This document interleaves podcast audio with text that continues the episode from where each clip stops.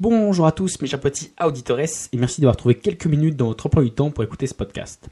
Alors oui, vous l'aurez compris, aujourd'hui on va parler des gens débordés, des gens qui n'ont pas le temps, donc autant dire finalement des gens tout simplement vu que tout le monde est débordé. Mais comme nous n'avons pas le temps et que cette intro est déjà beaucoup trop longue, bonjour à tous et bienvenue dans ce 57e épisode d'Electron-Penseur.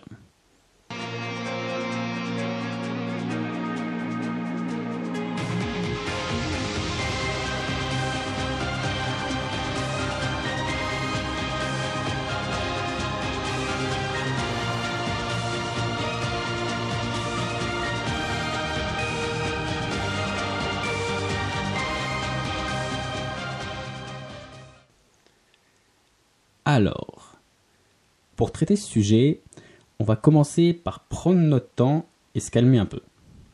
Voilà. Pour commencer l'épisode, j'aimerais vous raconter une petite histoire. Euh, L'autre jour, je voulais prendre des nouvelles d'un vieux copain de fac. Alors oui, je sais, je vous raconte ma vie, mais vous êtes moins cher qu'un psy, alors voilà. Donc du coup, je voulais prendre des nouvelles de ce pote-là, où je savais qu'il était déjà assez investi dans le développement personnel et l'entrepreneuriat quand on était à la fac. Et là justement, je voulais prendre des nouvelles pour savoir bah, où c'en était, comment ça s'était développé. Alors forcément, ça a commencé avec des petits messages courts d'usage, du genre « Salut, comment ça va? Comment va ton chat? Ta sœur est toujours stripteaseuse ?» Bref, le discours bateau. Et puis, finalement, après, il a commencé un peu à me répondre par message vocal. Alors même si personnellement, je déteste laisser des messages vocaux, je peux comprendre parce que bah, c'est plus pratique, c'est plus rapide, c'est plus intuitif, et aussi ça permet justement, on va dire par exemple les jeux de mots et l'humour, ça passe toujours mieux à l'audio de vive voix que juste des émoticônes ou des, voilà, des jeux de mots juste par message qui doivent être interprétés. Donc du coup, il a commencé à répondre comme ça, il n'y avait pas de souci. Et après, comme on parlait pas mal, du coup, il m'a proposé de s'appeler, histoire qu'on se raconte un peu notre vie et nos petits projets. Mais genre pas longtemps, juste 5-10 minutes. Donc bah là, j'ai dit, bah ok, on arrive tous finalement à se trouver ces petits moments-là. 5-10 minutes, c'est moins long que le temps qu'il faut pour cuire des pâtes. Sauf si vraiment vous avez l'espèce d'infâme qui achète des pâtes qui se cuisent toutes seules là en 2 minutes, mais ça c'est pas vraiment des pâtes. Mais voilà, vous comprenez un peu l'idée. Mais donc finalement, je m'attendais à ce qu'ils me disent bah tiens là j'ai une petite heure ou autre, on pourrait s'appeler là. Mais en fait, il m'a proposé une plage horaire pour dans trois jours plus tard. Malheureusement, finalement, j'ai eu un contretemps et je lui ai dit bah au moment où il devait m'appeler, j'ai pas pu. Et donc du coup, il m'a donné un autre rendez-vous, mais pour presque dix jours plus tard, avec un horaire bien précis. Donc finalement, là, à ce moment-là, on s'est appelé, on a bien discuté, c'était vraiment cool, parce qu'en fait, c'est un mec bien et on est sur la même longueur d'onde, on a un peu les mêmes visions de l'entrepreneuriat, des projets, ou une même vision du monde. Voilà, donc finalement, qu'est-ce qu'on peut retenir de cette histoire, à part que, bah vraiment, je sais plus trop quoi vous raconter pour faire des intros. Alors que déjà, si ce pote en question tombe sur cet épisode, j'espère qu'il m'en voudra pas, parce que c'est absolument pas pour le stigmatiser ou lui faire des espèces de reproches dissimulés façon euh, réglage de compte en mode de euh, battle euh, YouTube drama. Pas du tout. C'était plutôt en fait, euh, bah voilà, juste parce que ça me servait bien de. Je trouvais que l'histoire était originale pour vous parler d'un concept beaucoup plus grand. Donc du coup, finalement, je devrais plutôt le remercier de m'avoir donné l'idée de cet épisode et de voilà de m'avoir mis une parfaite histoire de mise en situation pour faire une petite intro, comme je ne sais pas les faire. Mais sinon, en fait, je pense qu'on peut diviser cette histoire de deux points de vue différents. Le premier, on va dire, c'est celui de l'efficacité. Parce que je sais que c'est un garçon qui a toujours plein de projets en route, qui passe sa vie à passer des coups de fil, à faire des conférences, à faire du réseautage, à voyager autour du monde. Et donc, du coup, en ce sens, comme la totalité des gens dynamiques, sa ressource la plus précieuse, c'est le temps. Il, est toujours, il a toujours l'impression de devoir courir contre le temps, il a toujours l'impression que le temps, lui file entre les doigts. Donc, en ce sens, finalement, l'organisation et la planification, donc là pour euh, sous la forme de rendez-vous, ainsi que finalement l'utilisation d'outils comme des messages vocaux, c'est une excellente chose. Parce que du coup, on est plus productif, on fait les mêmes tâches, mais avec moins d'efforts et avec moins de temps. Donc du coup, dans ce cas-là, c'est justement l'utilisation de tels outils, donc par exemple voilà, de la commande audio ou autre, qui évite d'être débordé. Et donc ça irait presque à contre-courant avec le sujet de l'épisode, vous allez me dire. Mais il y a une deuxième analyse, et c'est justement celle qui nous intéresse. Parce qu'en fait, finalement, je sais qu'il voilà, il a un peu des business ou autre, mais je suis pas un de ses clients. J'ai qu'un lien privé avec lui, il a rien à me vendre et j'ai rien à lui acheter. Donc finalement, pendant les 5-10 minutes, on n'a pas parlé affaires. Je vais pas lui demander des chiffres, je vais pas lui demander de me présenter des slides en costume, en façon visioconférence. Non, on peut s'appeler donc du coup tranquillement, à la cool. Il peut me mettre en train de promener son chien ou de faire à manger en même temps, parce qu'il n'a pas besoin de se préparer et d'être à 100% dans la conversation. Il pourrait donc m'appeler n'importe quand.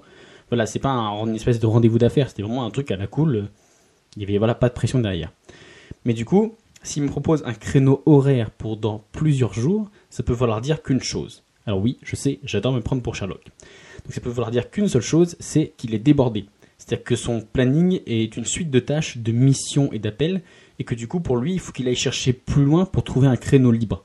C'est qu'en fait, finalement, il a beaucoup trop de choses, on va dire, dans son emploi du temps, et que même, voilà, un petit appel ou autre, il lui faut, il lui faut chercher un peu plus loin que, bah voilà, dans les deux ou trois prochaines heures, pour réussir à trouver un petit moment libre.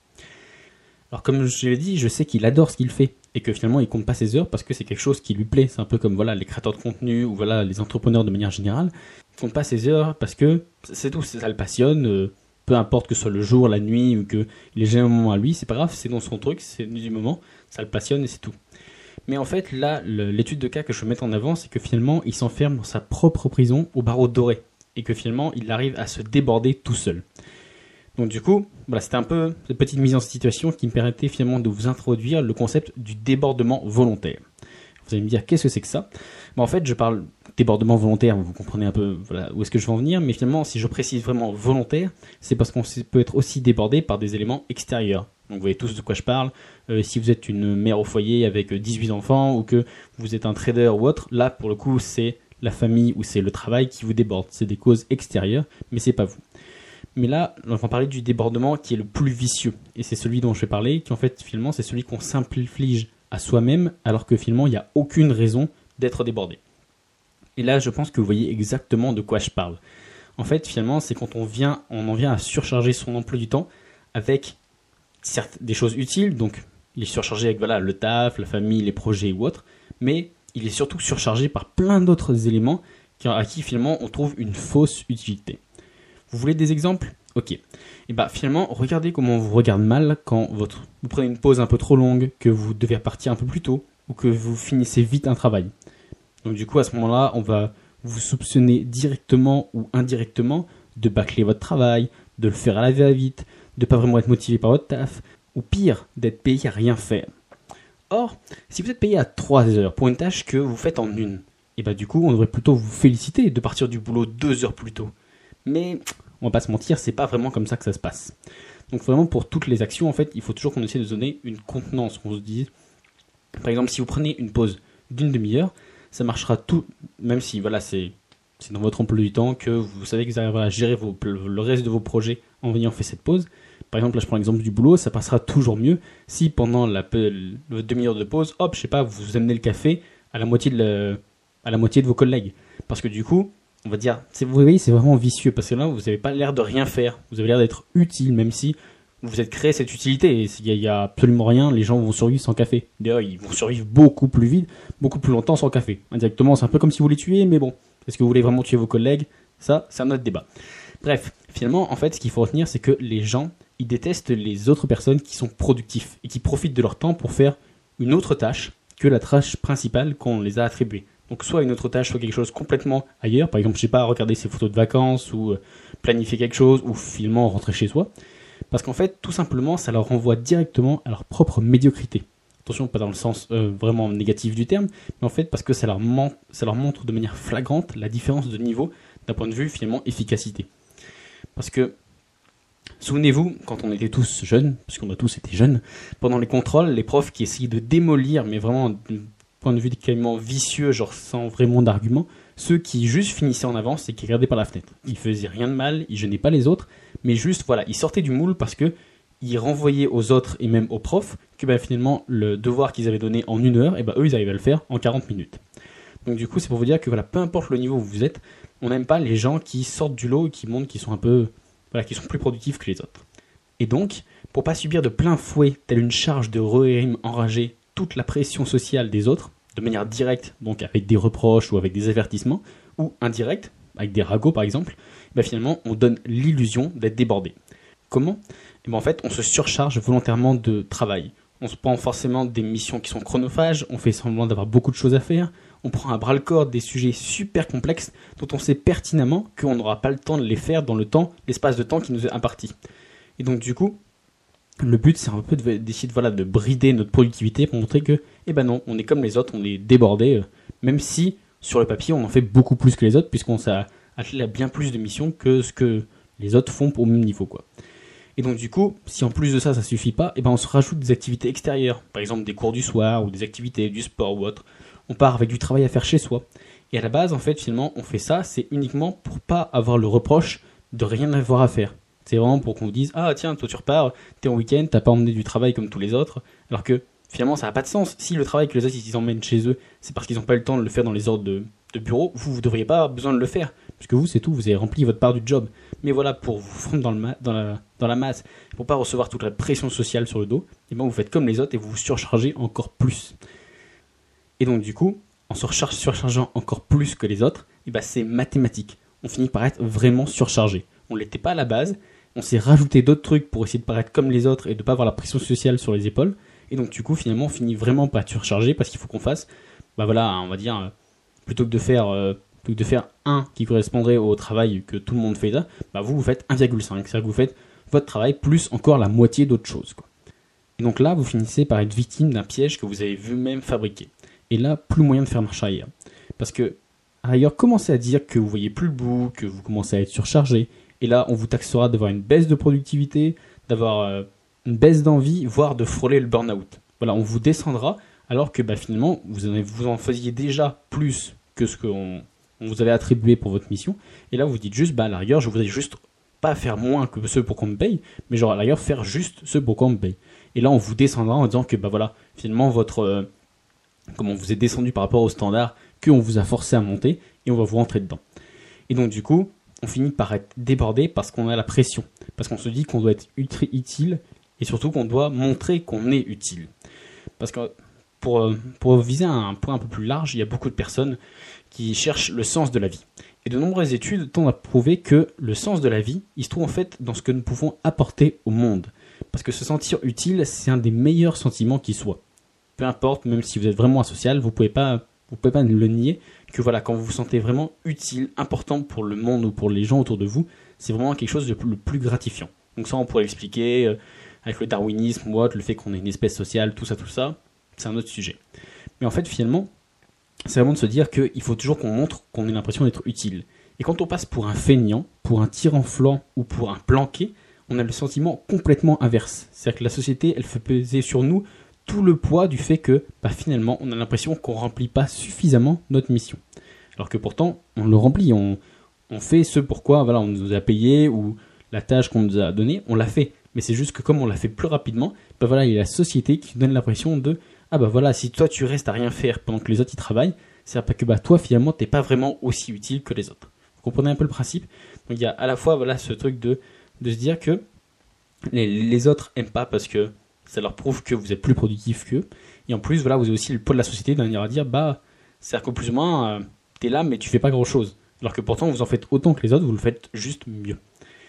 Et donc du coup, voilà, faut vraiment prendre conscience de ça, que finalement, la société a l'impression de vous dire, ah, vous faites pas suffisamment votre part du travail ou autre, mais que finalement, c'est faux, parce que vous faites ce pourquoi on a fait appel à vous. Vous l'avez fait pas moins bien, pas de manière frauduleuse, ni de manière malhonnête, c'est juste que vous avez été plus efficace que la moyenne.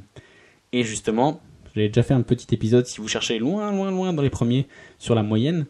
Et donc du coup, c'est souvent le problème de la moyenne, c'est qu'elle nivelle par le bas. Et donc du coup, elle vous fait culpabiliser d'être sorti du haut et d'avoir montré aux autres que vous étiez devant. Donc du coup, il faut vous mettre dans la moyenne, il faut être débordé comme tout le monde, parce que tout le monde est débordé et vous, il n'y a pas de raison que vous le soyez.